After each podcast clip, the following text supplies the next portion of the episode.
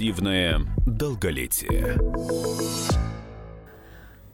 С нами в студии эксперт по биомедицинским технологиям, научный сотрудник лаборатории исследований старения медицинской школы Гарварда, биолог, исследователь Сколковского института науки и технологий, основатель и ведущий интернет-канала Real Scientist, то есть реальный ученый, Александр Тышковский. Также в студии редактор отдела здоровья комсомольской правды Елена Ионова. А также у нас в студии э, медицинский обозреватель, научно-медицинский журналист комсомольской правды Анна Добрюха.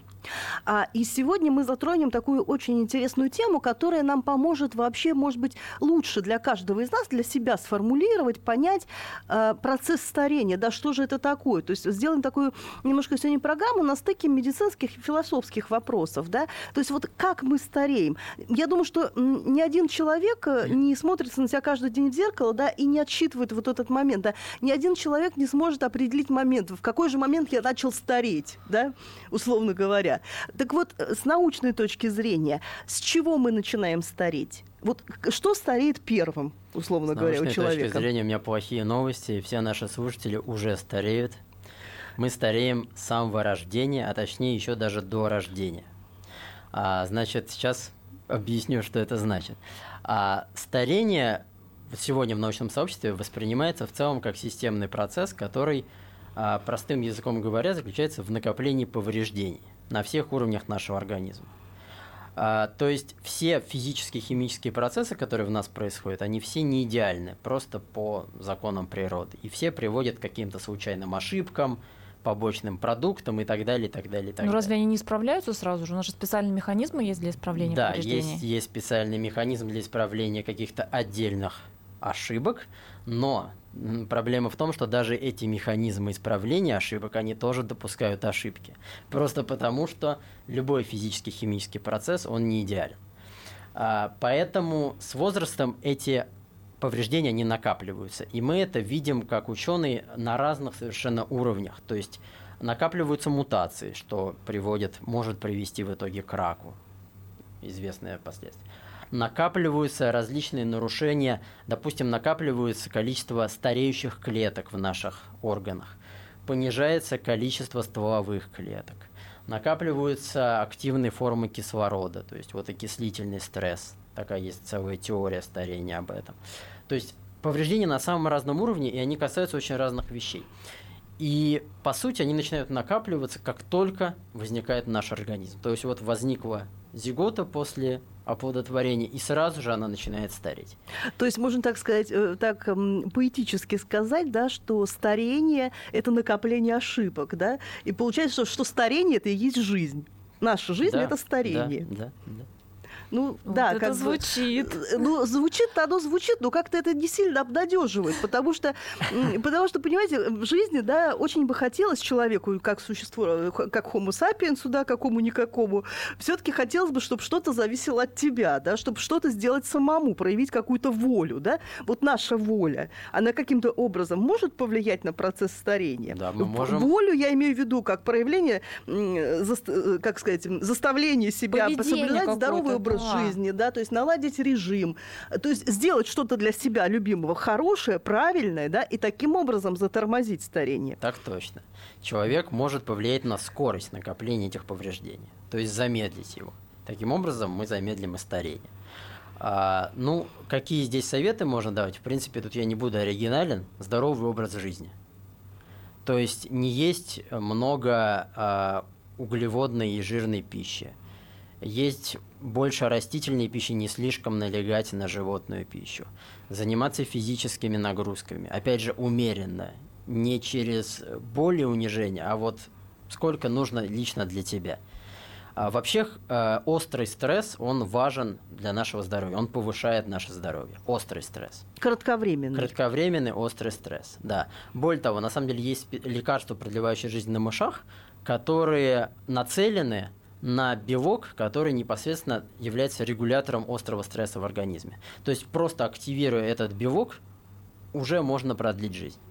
А он именно регулятор острого стресса. То есть острый стресс, в принципе, полезен. То есть можно сказать, что жизнь без стрессов, жизнь в каком-то, так сказать, эмоциональном каком-то вакууме, жизнь, так и скажем, в пуховых подушках, она ни в коем случае здоровья конечно, не прибавляет. Конечно, не прибавляет. Более того, ну это не с темой старения, но тоже связано. Известно, что если ребенок в детстве сидит в стерильных условиях, то его иммунная система просто не функционирует. Она, чтобы наша иммунная система была в рабочем режиме, ей нужны вирусы извне, ей нужно на чем тренироваться.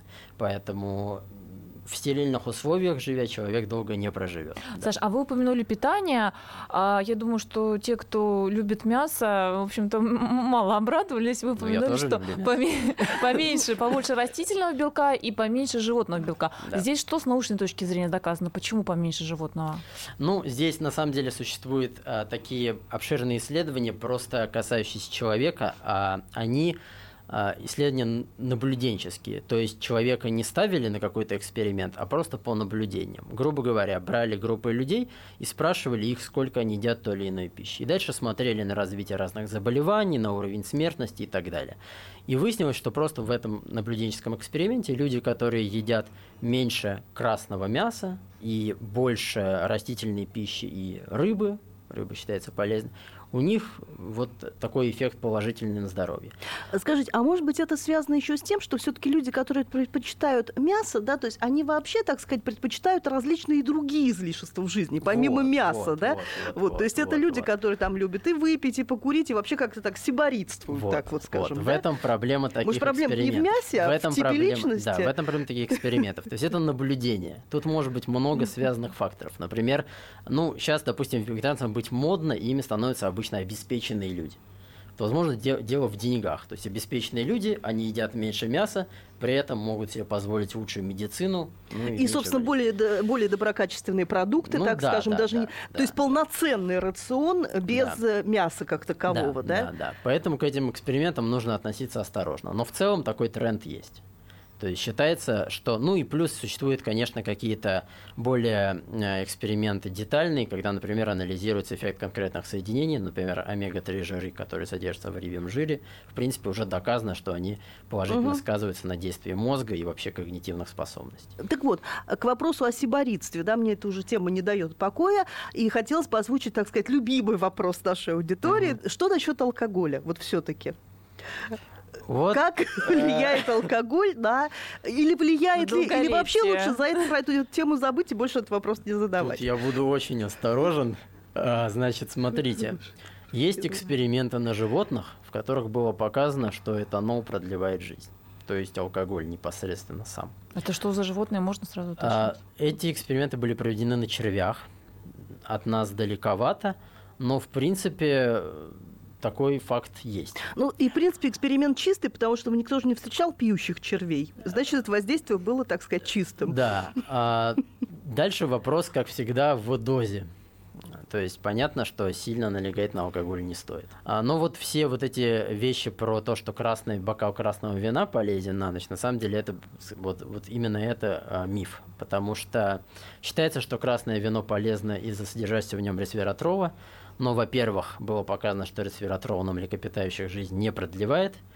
Во-вторых, ресвератрола в красном вине содержится так мало, что чтобы получить человеку дозу, нужно выпить бочку красного вина в день, а это уже будет вредно по другим причинам. То есть эта тема, так скажем, очень скользкая, очень осторожная. На человеке и... это не изучено. Да, и нужно, так сказать, выбирать индивидуально. Все от, от индивидуальной переносимости, так скажем, и, зависит. я хочу еще вернуться к теме, которую начала Лена по поводу того, с какой скоростью стареют наши органы, какие органы начинают стареть раньше, а какие, может быть, дольше сохраняют свою ну, молодость, что ли.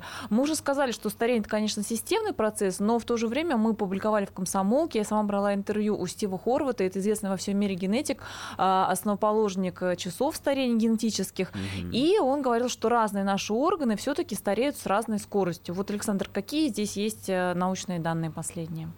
Например, э, есть органы, которые могут себе позволить возобновить, омолодить себя благодаря стволовым клеткам. Есть органы, которые это позволить себе не могут. И, собственно, вот именно из-за таких невозобновляемых органов, как, например, наш мозг, как, например, наш скелет, из-за них старение в целом отменить невозможно.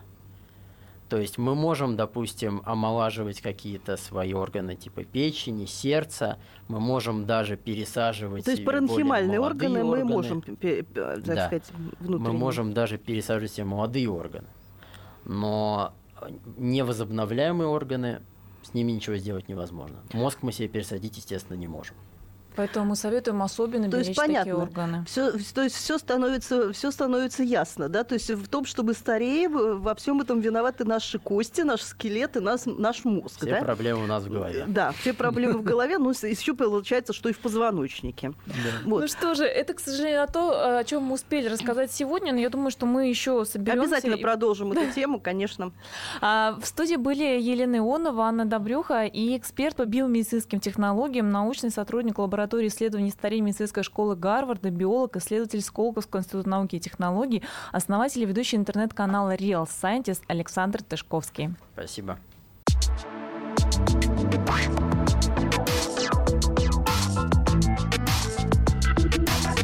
Активное долголетие. Будьте всегда в курсе событий. Установите на свой смартфон приложение «Радио Комсомольская правда». Слушайте в любой точке мира. Актуальные новости, эксклюзивные интервью, профессиональные комментарии. Доступны версии для iOS и Android. «Радио Комсомольская правда». В вашем мобильном.